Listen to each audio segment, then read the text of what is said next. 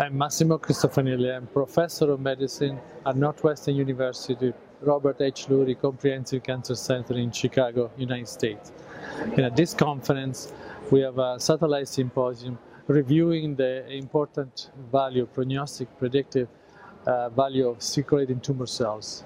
Uh, 15 years ago, we published the first paper demonstrating that such simply a small volume of blood, 7.5 cc, could be able to measure CTC, circulating tumor cells in the blood. And when you had a cutoff of five cells, uh, you can predict when metastatic breast cancer is going to be more aggressive uh, with a very short progression-free survival and overall survival, or more indolent, giving you the time to receive multiple different therapies.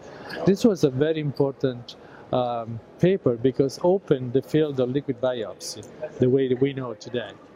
Over the years, the CTCs Uh, enumeration uh, demonstrated to be able to not only to show a one single blood test to uh, predict uh, prognosis in breast cancer, but also in ovarian, in prostate cancer, and in um, colorectal cancer.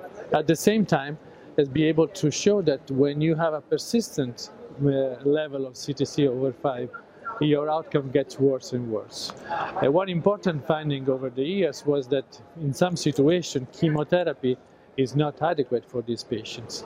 And so because of the over and over proof, over thousands of patients in prospective study of the value of CTCs, uh, just this year we published a paper putting together data from large uh, prospective studies, more than 2,400 patients, to demonstrate that in fact having more than five CTC is not simply a prognostic factor, but is able to stratify uh, the patient stage 4 with a, an aggressive type of disease versus uh, an indolent type of disease. If this was the case, that test would be able to discriminate the two groups in every clinical situation. Uh, mainly, you know, first line, second line, de novo disease, estrogen positive, triple negative, HER2 positive, first line, second line, bone disease only visceral. And across all these different subsets, actually the CTC was able. So our proposal was to this paper, this uh, consortium paper, was that CTC now should be used for identification of the indolent and aggressive group of patients. As moving forward, of course, one of the other presenter will review the evidence for the indication that in fact when you have more than 5 CTC, most likely you are not really sensitive to endocrine therapy, the use of chemotherapy is more effective. Uh, and this is very important, presented at San Antonio, published by Professor Pierga. We also will review the evidence for the uh, prognostic value in the um, early breast cancer, in the adjuvant setting, and the monitor this patient, suggesting when this patient, particularly in the ER positive, receive endocrine therapy, over time we can identify the patient will develop a late recurrence.